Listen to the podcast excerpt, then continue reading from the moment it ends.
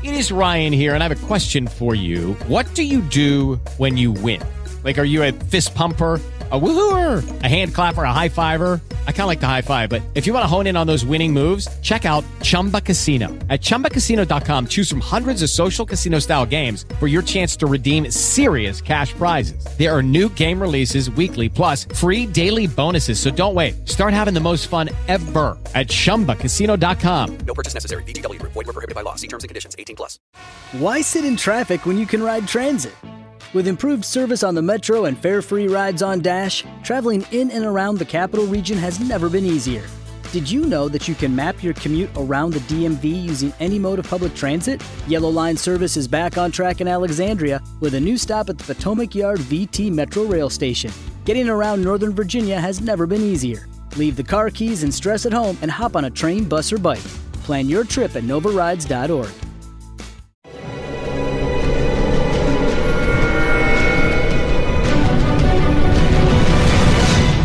Documental.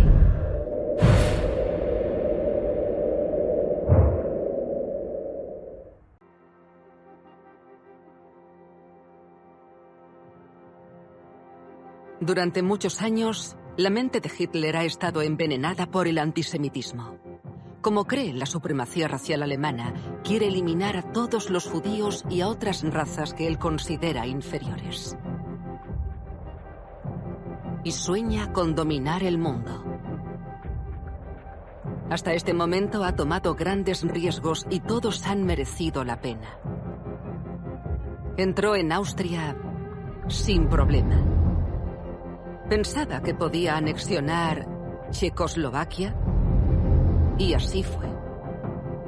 Luego llegó a un acuerdo con Stalin para invadir Polonia y sus tanques llegaron a Varsovia en una semana. Después invadió Francia.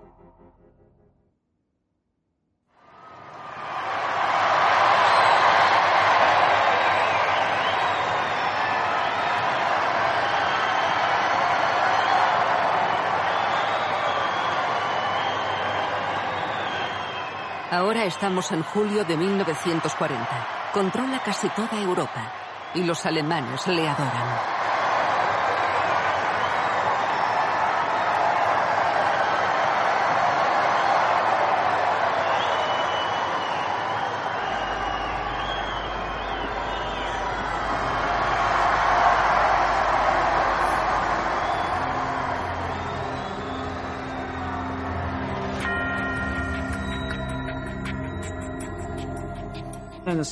En el verano de 1940, Hitler piensa, soy el general supremo, soy el líder supremo, soy invencible.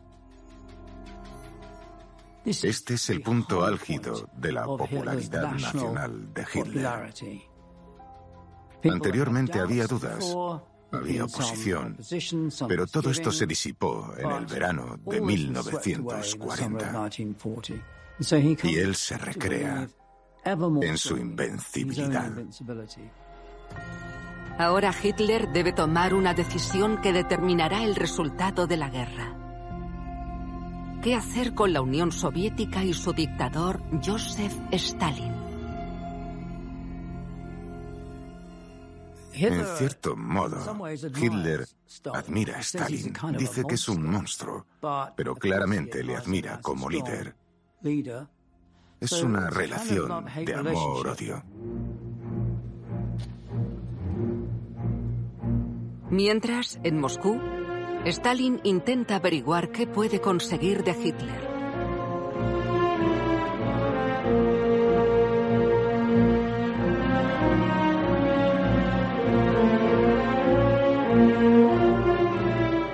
Stalin fue un dictador despiadado. No dudó en eliminar a la oposición, ni en enviar a millones de personas a morir.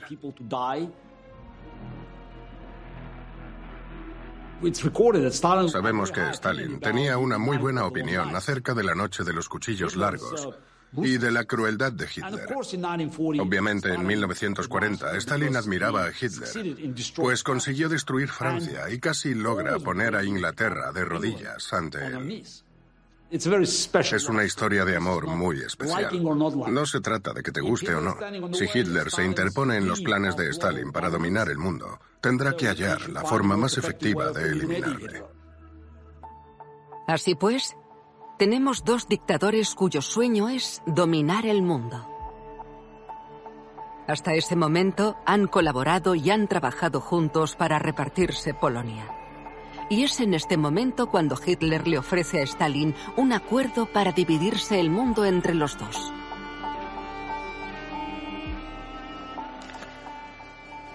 Stalin era muy oportunista y no se limitaba por las diferencias ideológicas. ¿Aliarse con Hitler? Si funciona, adelante.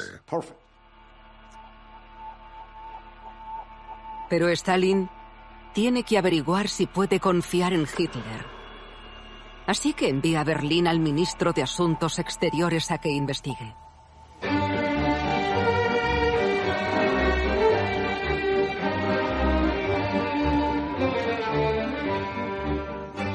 Molotov era un funcionario del partido.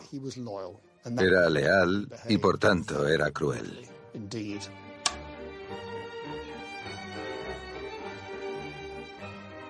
Para ser alguien con autoridad y poder, parecía modesto y discreto.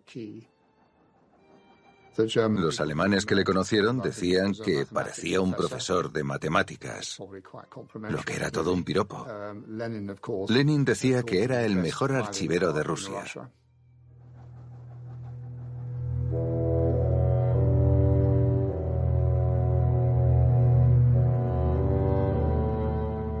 Él pensaba, ¿cómo puedo entrar en la mente de alguien como Hitler? ¿Cuáles pueden ser los objetivos de Hitler y el frente alemán? Llega entonces a la Cancillería del Reich, cuyo objetivo es proyectar el poder de Hitler, el poder del Reich. Recorre los pasillos hasta llegar al estudio del Führer, con su aspecto de hombre normal y corriente. Y al entrar, ve el escritorio del Führer justo enfrente. Molotov tiene por costumbre ver a los fascistas como el enemigo.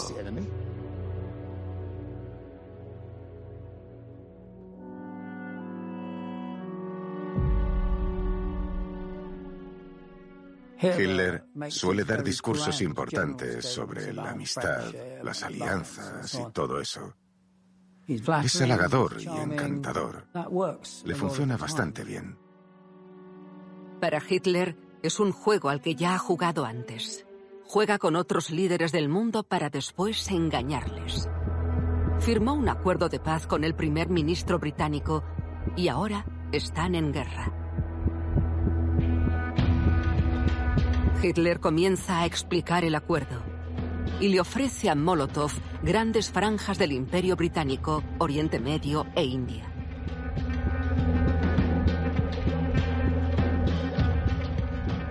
Es amable, está calmado y busca respuestas a sus preguntas. Le preocupa la seguridad soviética en Europa. ¿Cómo se protegerán? Los pensamientos de Hitler parecían una fantasía y cada vez más. Tenía visiones de grandeza geopolíticas en las que distribuía partes del mundo por aquí y por allá. Este es el tipo de comportamiento que tienen los dictadores. Molotov repite sus preguntas e insiste en ellas. ¿Qué significa eso para la Unión Soviética? A Hitler empieza a irritarle el comportamiento de Molotov. En verano de 1940 era el líder supremo de Europa y ahí estaba ese hombrecito con su horrible traje, mareando la perdiz. Aquello no le gustó nada. Hitler se enfurece con Molotov y da por terminada la reunión de manera brusca.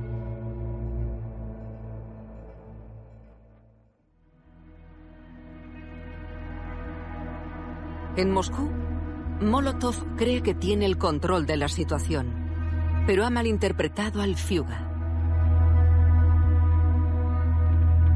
Hitler ha tomado una decisión. Es el momento de invadir. El propósito a largo plazo de Hitler siempre fue invadir la Unión Soviética. El fracaso de las negociaciones con Molotov solo confirmó que eso era lo correcto y que debía empezar con las preparaciones. Hitler está a punto de lanzar la Operación Barbarroja, en la que envía 3 millones de soldados a la guerra. Un ejército invadiría el norte, otro el sur y el tercero llegaría hasta Moscú. El hombre que Hitler necesita para llevar a cabo la invasión es el jefe del ejército alemán, el mariscal de campo von Brauchitsch.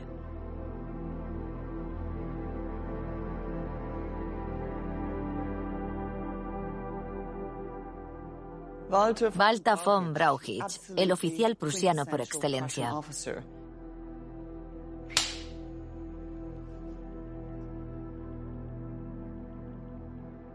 Von Brauchitsch. Tiene serias dudas sobre empezar la guerra desde dos frentes distintos. Hay consternación, hay dudas, y si sale mal, Brauchitsch personifica el tira y afloja que había en las mentes de todos los generales sobre la conveniencia de enfrentarse a los soviéticos.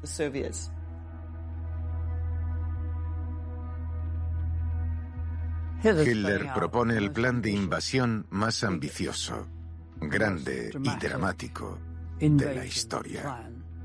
En cierto modo, refleja su vanidad.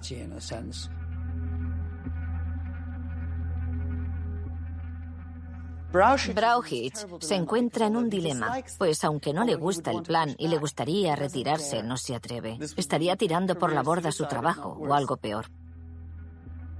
Hitler tenía varias formas de asegurarse la lealtad de los generales principales. Por ejemplo, repartiendo títulos, como el de mariscal de campo, o a través del soborno y la corrupción. Cuando Brauchitsch quiso dejar a su esposa para casarse con una mujer más joven, Hitler le prestó 80.000 marcos imperiales para pagar el divorcio. En la historia del pacto con el diablo, Fausto entrega su alma al diablo. Y en cierto modo, Brauchitsch hace un pacto con el diablo al tratar con Hitler. Así que, aunque el hombre a cargo de la mayor invasión de la historia tiene sus dudas, Hitler cree que el ejército le pisa los talones y acelera los planes de la Operación Barbarroja.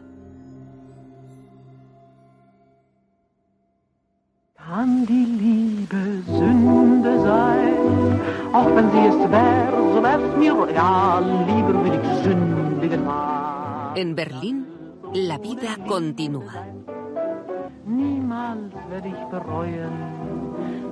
Los únicos que conocen el plan de invasión son aquellos que están dentro del régimen nazi. Como este hombre, Hago Schulze Boysen, que trabaja en el Ministerio del Aire, donde empieza a ver los planes de ataque de Hitler.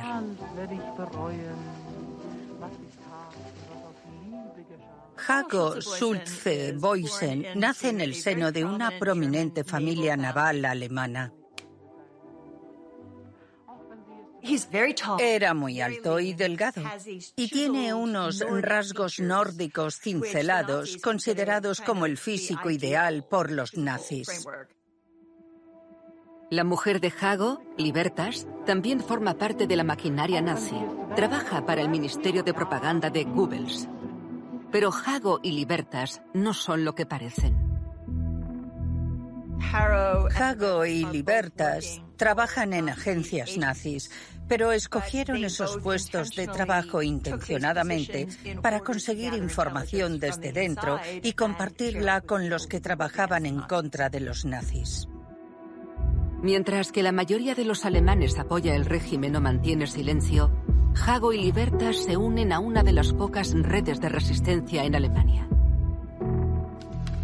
Cuando era estudiante, el amigo judío de Hago fue asesinado por las tropas de asalto nazis. En ese momento, prefiere no hablar del tema. Dice que la venganza es un plato que se sirve frío Y así comienza su plan para infiltrarse en la jerarquía militar nazi. Ve informes de reconocimiento aéreo y documentos de planificación.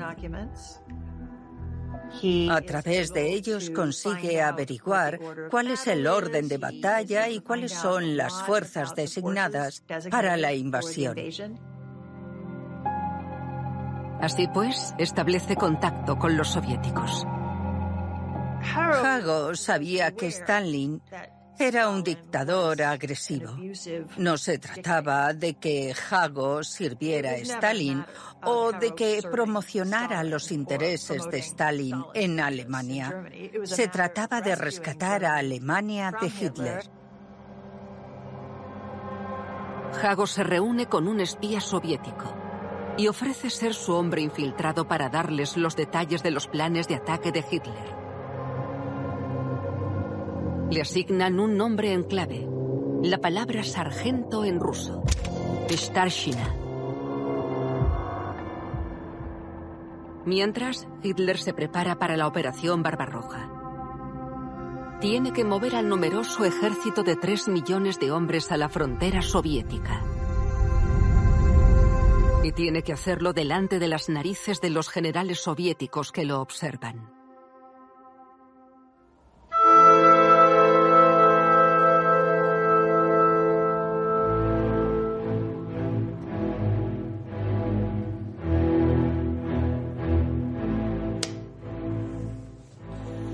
Georgy Zhukov era uno de los generales soviéticos más importantes. Él diría, ¿cómo que uno de los más importantes? Soy el más importante. No le faltaba vanidad. A Zhukov le preocupaba la capacidad alemana para desplegarse. A lo largo de la frontera había una gran acumulación de poder militar alemán. Hitler estaba ocupado buscando la manera de engañar a Stalin. Hitler ordena a sus espías que difundan teorías conspiratorias de que otras naciones están conspirando contra Rusia. Difunde rumores de que Alemania va a atacar a Gran Bretaña e intenta desviar la atención de las tropas en la frontera soviética diciendo que en realidad están realizando ejercicios de preparación para la invasión de Gran Bretaña. El periodo previo a la Operación Barbarroja es casi un caleidoscopio de información que va cambiando constantemente. Inteligencia de la buena. A los alemanes se les daba bastante bien el engaño. Stalin cuenta con algo que, para mí, es una mentira clara por parte de Berlín. Dijeron que la reunión de las fuerzas era un entrenamiento, que eran ejercicios. Dijeron que solo se estaban preparando. Shukov hace entonces algo que pocos se atreverían a hacer. Le dice a Stalin algo que no quiere escuchar. Estoy seguro de que sabía que si aquello salía mal, en el mejor de los casos acabaría en Siberia. Zhukov dice, tengo la certeza de que los alemanes van a atacar.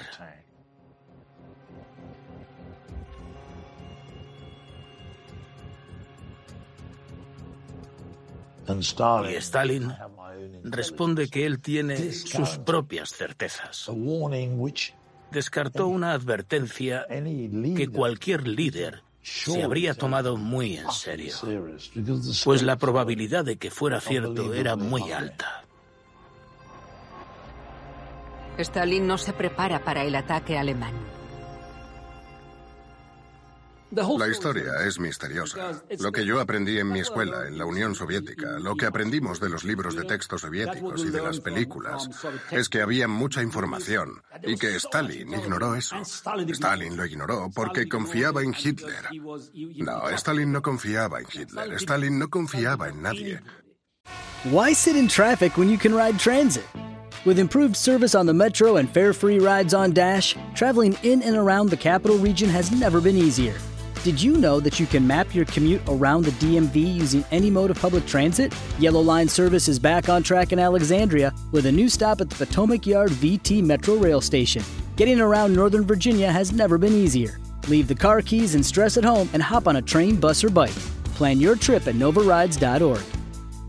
Seeing is believing, and you're not going to believe how bright and vivid the colors are on the Samsung Neo QLED and OLED TVs powered by the Neural Quantum Processor, because this is an audio ad. Unless you can see it, which means you already have one. Nice. Samsung, more wow than ever. Solo hay una explicación lógica. A Stalin no le importaba, porque él también estaba preparando un ataque. La invasión alemana era inevitable. Ellos sabían que había unos cuatro millones de soldados en la frontera. Lleva a cuatro millones de personas a la frontera y vamos a creernos que Stalin se tragó la historia de Hitler de que los tenía allí para descansar antes de la invasión de Inglaterra. Venga ya, no tiene sentido. O bien Stalin no cree que Hitler vaya a atacar, o él mismo está preparándose para atacar. De cualquier manera, no hace prácticamente nada. Lo que Hitler está planeando no es una invasión normal. Es algo mucho más siniestro que una batalla normal. En una reunión con sus generales, explica su visión de la operación Barbarroja. Hitler les dice que esta es una guerra como ninguna otra. Esta no es una guerra convencional. Es una guerra entre razas por la supremacía racial. Es un conflicto en el que no habrá consideración por las reglas convencionales de guerra. El hombre que hay al otro lado no es tu camarada. Es alguien que debe ser exterminado. No habrá clemencia, solo habrá absoluta crueldad.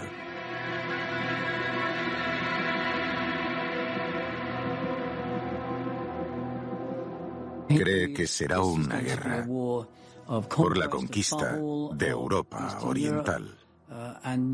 Y, por supuesto, una guerra contra los judíos, la obsesión de Hitler.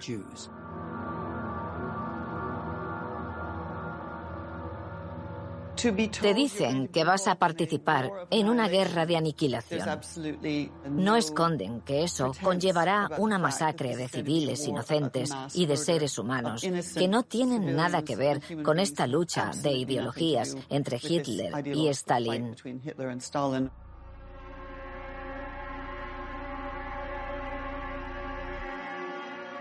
Esto se convierte en una gran carga para Brauchitsch. De repente queda claro el camino que han tomado.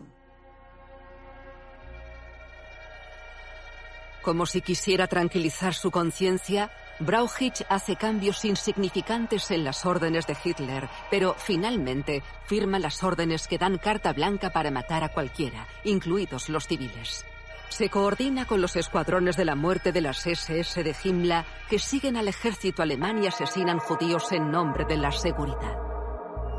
Brauchitsch no es quien aprieta el gatillo, pero los crímenes que se van a cometer son tan horribles que el simple hecho de ser una pieza tan importante de la maquinaria de Hitler ya le convierte en cómplice.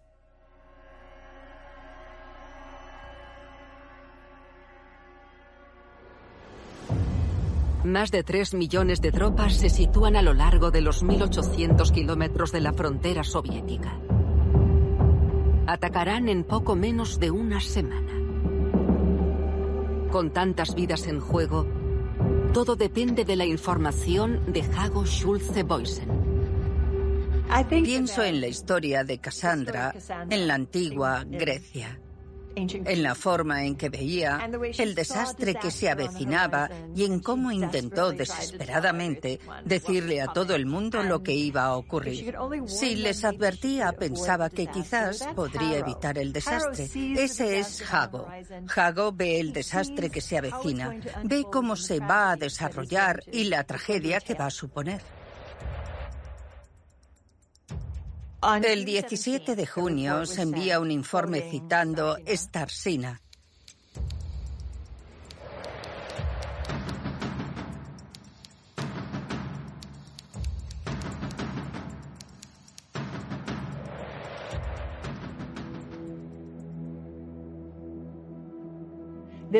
Llega al escritorio de Stalin. Coge el lápiz y escribe. Esto no es información, es desinformación. Puedes mandar a tu supuesta fuente a la mierda. Muchas figuras de autoridad no hacen caso a la información, ni a los conocimientos, ni a las personas formadas que tienen a su alrededor. Y así es como comienza su derrota.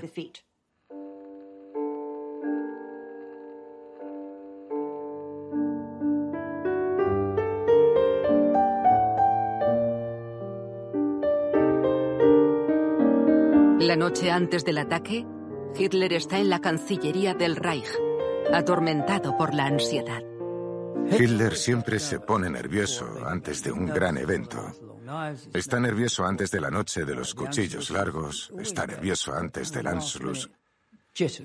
Siempre tiene esos nervios de última hora. Y en este caso hay espectros que se ciernen sobre la Operación Barbaroja. Está el espectro de Napoleón y su derrota en Moscú la catastrófica invasión de Napoleón a Rusia.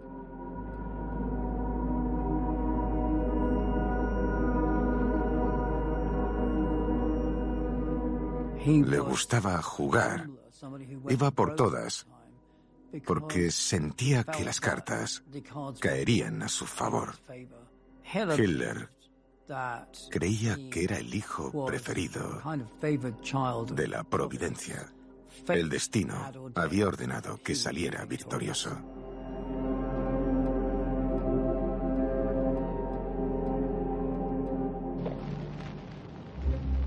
La invasión de la Unión Soviética se anuncia en todas las radios alemanas con la música de fondo de Franz Liszt.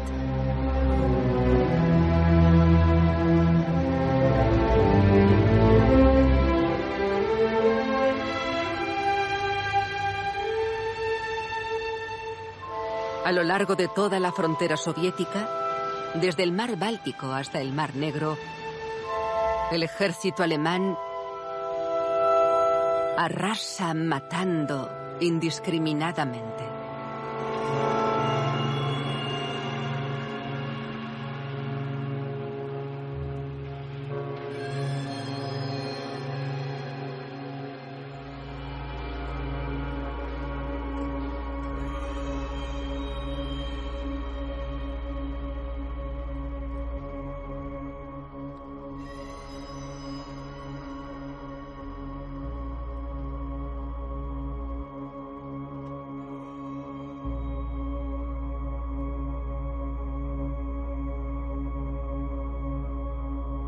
En Moscú, el embajador alemán llega al Kremlin para contarle a Molotov que Alemania ha declarado la guerra. Estaría pensando que lo había malinterpretado, que debía ir a contárselo al jefe y que no iba a ser fácil. Probablemente también estaría pensando que iba a ser muy estresante. Era el comienzo de algo muy grande. En unos días, las fuerzas alemanas han avanzado más de 300 kilómetros por el territorio soviético. Cuando llegan a la ciudad de Minsk, ya han capturado o matado a más de 300.000 soldados del Ejército Rojo. Con los alemanes a tan solo 650 kilómetros de la capital, la gravedad de la situación le viene grande a Stalin. Minsk cayó el 28 de junio, seis días después de la invasión. No llevó mucho tiempo. Y por la magnitud de la derrota, la destrucción que hubo y la masacre de los soldados, sabemos que fue un gran fracaso militar. Creo que Stalin no sabía qué hacer. Quiero decir, estaba conmocionado, en estado de pánico, asustado. Por primera vez en años, y por primera vez en toda su vida quizá, no tenía ningún plan.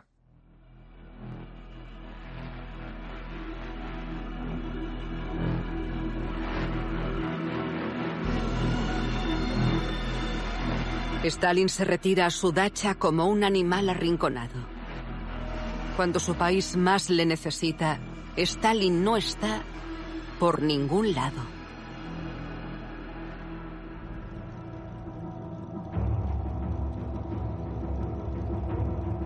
Hitler está ahora en su cuartel general, la guarita del lobo. Está a punto de controlar más territorio que Napoleón. Siente que ha conquistado la Unión Soviética, que va a colapsar en cualquier momento. Hay un ambiente continuo de optimismo y euforia, mientras van llegando noticias de impresionantes victorias militares sobre el ejército rojo. El éxito de la invasión conlleva un estado de ánimo de júbilo, y esto hace que a Brauchitsch se le vayan todas las dudas. La relación entre los oficiales y Hitler es como una actuación de magia. Ellos tenían dudas sobre lo de la Unión Soviética y ahora, una vez más, él parece el gran mago que saca el conejo del sombrero. Van a volver a casa por Navidad. En las calles de Berlín, la seguridad de una victoria rápida tranquiliza a todo el mundo. Pero en el Ministerio de Propaganda, la mujer de Hago, Libertas, se enfrenta a la realidad de la guerra de Hitler. Recibe fotos y películas de soldados que vuelven del frente oriental.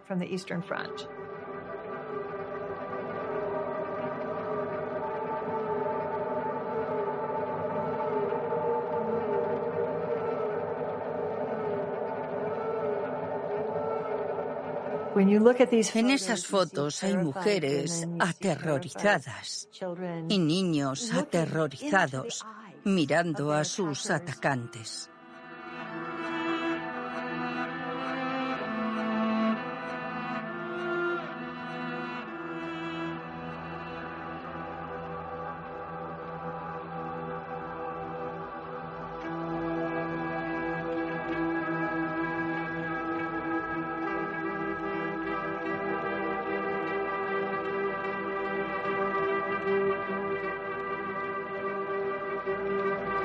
Babillar, en Ucrania, mataron a 34.000 hombres, mujeres y niños en dos días.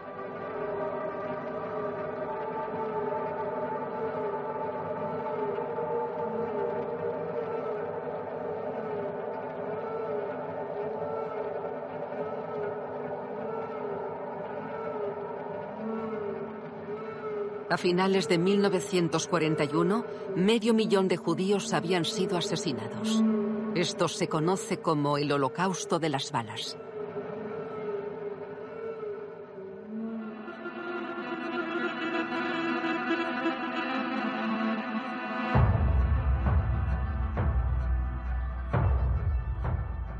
Siente la responsabilidad de archivar este material y hacer que esté disponible fuera como fuese.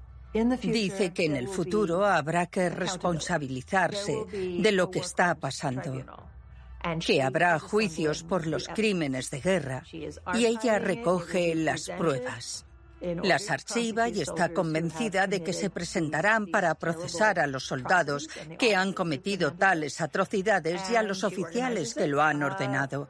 Ella lo organiza. Esa es su contribución a las actividades de la resistencia. Mientras, su marido Hago y su red de resistencia intentan desesperadamente conseguir los datos de la siguiente fase del plan de invasión alemán a los soviéticos. Pero en el alto mando soviético no hay orden. Nadie ha visto ni sabe nada de Stalin desde hace días. Se niega a firmar documentos y a hablar con nadie. El gobierno soviético está paralizado. Hay un debate sobre si realmente estaba destrozado o si estaba jugando, como solo Stalin sabía hacerlo, para poner a prueba a los que le rodeaban, para ver si alguien intentaba ocupar su lugar.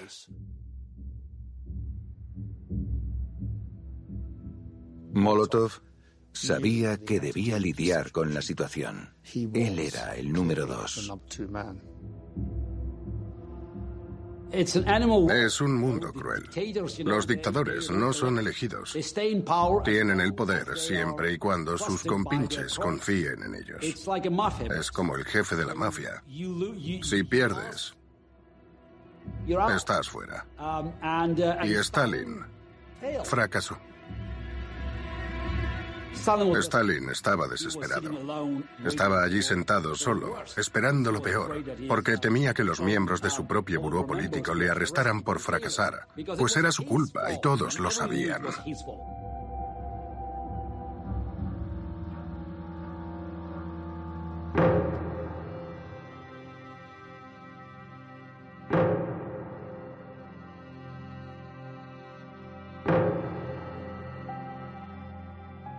Molotov tuvo que intervenir para intentar controlar la situación, pero sin parecer su rival.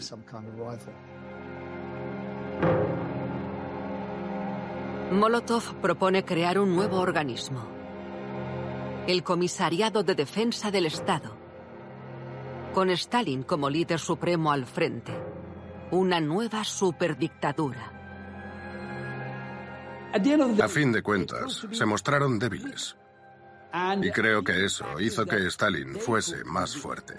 La energía y el espíritu del grupo fluctuaron.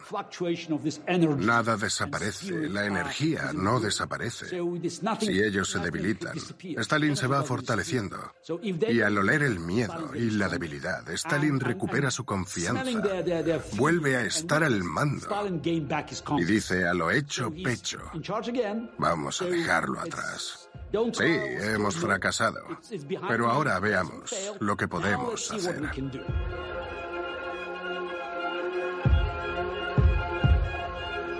Este hombre, Molotov, el aburrido funcionario, el mejor archivero de Rusia, se mantuvo firme. Era quien mejor conocía a Stalin y luego le permitió presentarse y mostrar su fortaleza como líder en tiempos de guerra.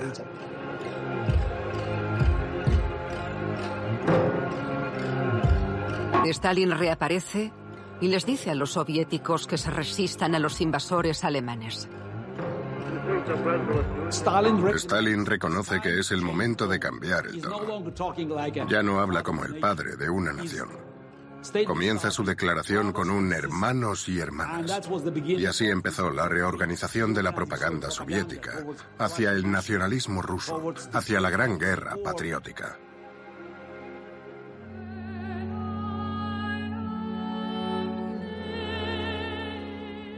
Conforme se acercan a Moscú, el ataque alemán se ralentiza. A Brauchitsch le preocupa que vaya a tardar más de lo previsto. Le dice a Hitler que focalice el ataque en Moscú, que necesitará refuerzos de tanques y que a las tropas les vendría bien tener ropa de invierno. Hitler se consideraba comandante militar Okay, round two. Name something that's not boring. A laundry? Ooh, a book club. Computer solitaire, huh? Ah, oh, sorry, we were looking for Chumba Casino. That's right. ChumbaCasino.com has over 100 casino style games. Join today and play for free for your chance to redeem some serious prizes. ChumbaCasino.com. No purchase necessary. Full prohibited by law. 18 plus terms and conditions apply. See website for details. Y cuando Brauchitsch intentó convencerle de enviar tanques a Moscú, Hitler se puso furioso. No le gustaba el derrotismo. Para él todo lo que necesitas es fuerza de voluntad, la voluntad para superar cualquier problema. Así pues no se molestó en enviar ropa de invierno adecuada para las tropas. Estaba convencido de que habría acabado antes de que llegase el invierno. Un empujón y todo el edificio podrido de la Unión Soviética se derrumbaría. En este momento, Hitler toma una decisión controvertida. Decide que el ataque a Moscú puede esperar y envía sus ejércitos al norte a Leningrado y al sur a Kiev para conseguir más territorios y recursos. Hitler cada vez se distanciaba más de la realidad. Su ilimitada confianza en sí mismo le hacía creer que podía hacer cualquier cosa. Simplemente dejó de lado aquellos generales que indicaban los obstáculos desde un punto de vista realista y profesional. Llegados a este punto, la única realidad que importa es la de Hitler. Brauchitsch hizo un pacto con el diablo al decidir que se sometería a los deseos de Hitler sin importar su opinión personal. Esta decisión acaba perjudicándole, porque Hitler solo le usaba como una máscara para esconder lo que intentaba hacer. Hitler deja a Brauchitsch a un lado y le obliga a ver lo que ocurre después. Hitler pierde el tiempo tomando Kiev y cercando Leningrado. Ya es octubre cuando por fin da la orden al grupo de ejércitos centro con dos millones de hombres de atacar Moscú.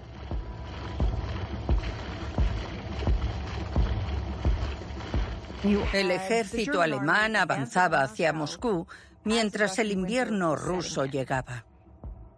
Hago sabía que los militares alemanes no estaban preparados para el invierno ruso y tal como averiguó Napoleón muy a su pesar, el invierno ruso puede ser peor enemigo que las fuerzas armadas rusas.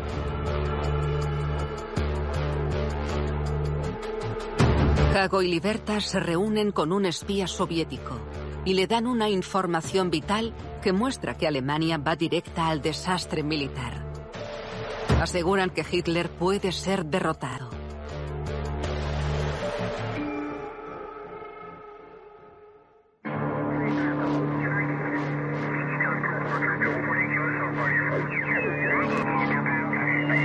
El espía envía la información por radio a Moscú. La regla general de estas retransmisiones de radio es que sean cortas, pero él tiene tanta información que retransmite durante cinco horas. Eso hace que los militares alemanes y cualquiera que monitoree estas retransmisiones pueda detectarlo.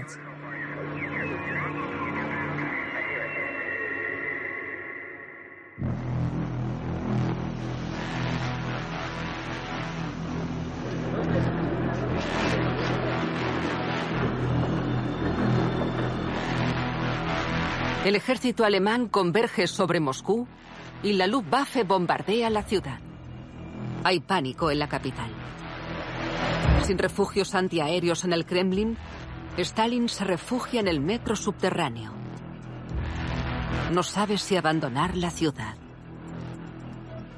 Stalin tuvo que abandonar Moscú cuando la Wehrmacht estaba cerca del Kremlin. Ahí supo que si Moscú caía, su vida acabaría pronto. Pero Stalin todavía puede hacer una última jugada. Tras ignorar los consejos de aquellos que le rodeaban, por fin está preparado para escuchar la verdad. Llama al general Shukov,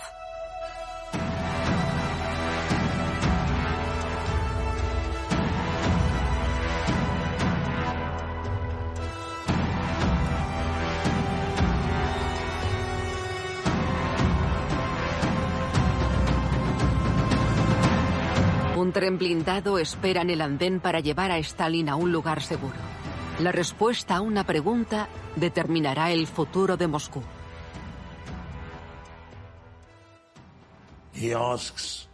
Le pregunta a Zhukov si puede mantener Moscú fuera del alcance alemán. Le contesta que sí puede. Stalin quería escuchar la verdad, pero es un dictador y quiere que Shukov le diga eso. Así si algo sale mal, el responsable es Shukov. El destino de la Unión Soviética está en las manos de Shukov. Es fuerte, con una gran fuerza de voluntad. Todo un luchador. Estaba tan centrado en conseguir el éxito que cuando se comprometía con algo, estaba completamente seguro de que iba a salir bien.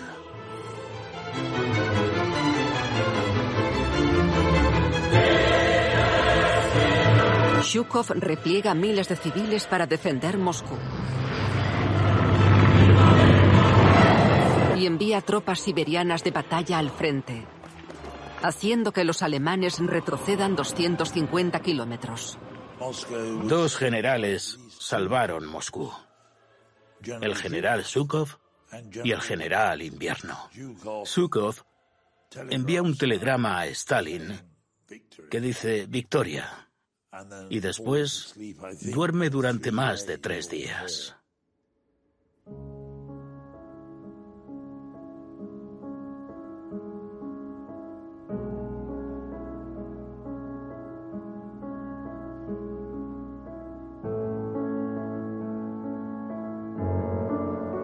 Más de 100 años antes, el ejército de Napoleón había tomado Moscú, pero tuvo que retroceder. El ejército de Hitler llega a las puertas de Moscú, pero no va más lejos. Hasta entonces, más de 3 millones de judíos y soviéticos han muerto por el horrible genocidio racial de Hitler. Pero esto es solo el principio.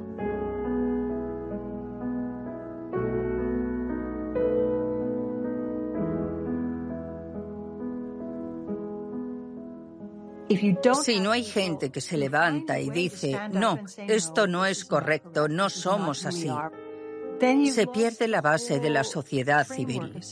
Y Alemania nos muestra mejor que nadie a dónde puede llevar eso.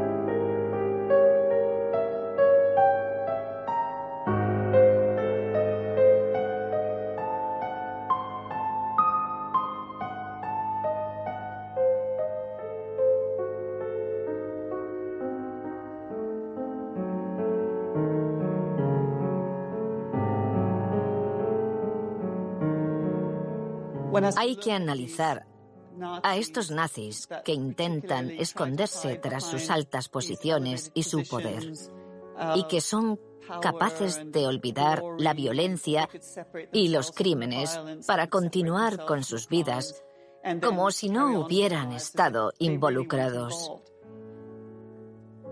En los juicios de Nuremberg, esta es la posición que Brauchitsch toma con respecto a su carrera y a su vida. Yo no hice nada malo, no participé en esos crímenes horribles y además me expulsaron en 1941, así que no tuve nada que ver. Pero estos son excusas. Nos muestra de nuevo su falta de moralidad y su incapacidad de enfrentarse al Tercer Reich, a Hitler, a los nazis y a su propio papel en los acontecimientos, aunque fuera más corto que el de algunos de sus colegas.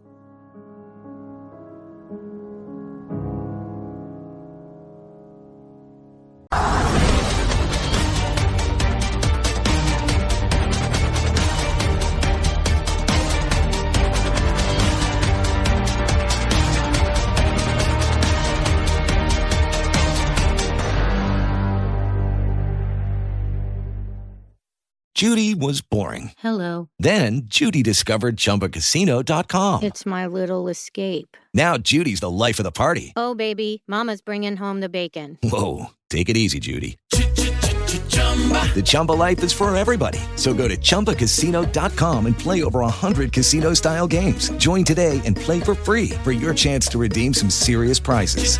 chumba ChumbaCasino.com. No purchase necessary. Void where prohibited by law. 18 plus terms and conditions apply. See website for details.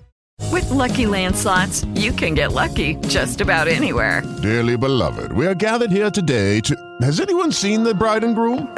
Sorry, sorry, we're here. We were getting lucky in the limo and we lost track of time. No, Lucky Land Casino. With cash prizes that add up quicker than a guest registry. In that case, I pronounce you lucky. Play for free at LuckyLandSlots.com. Daily bonuses are waiting. No purchase necessary. Void were prohibited by law. 18 plus. Terms and conditions apply. See website for details.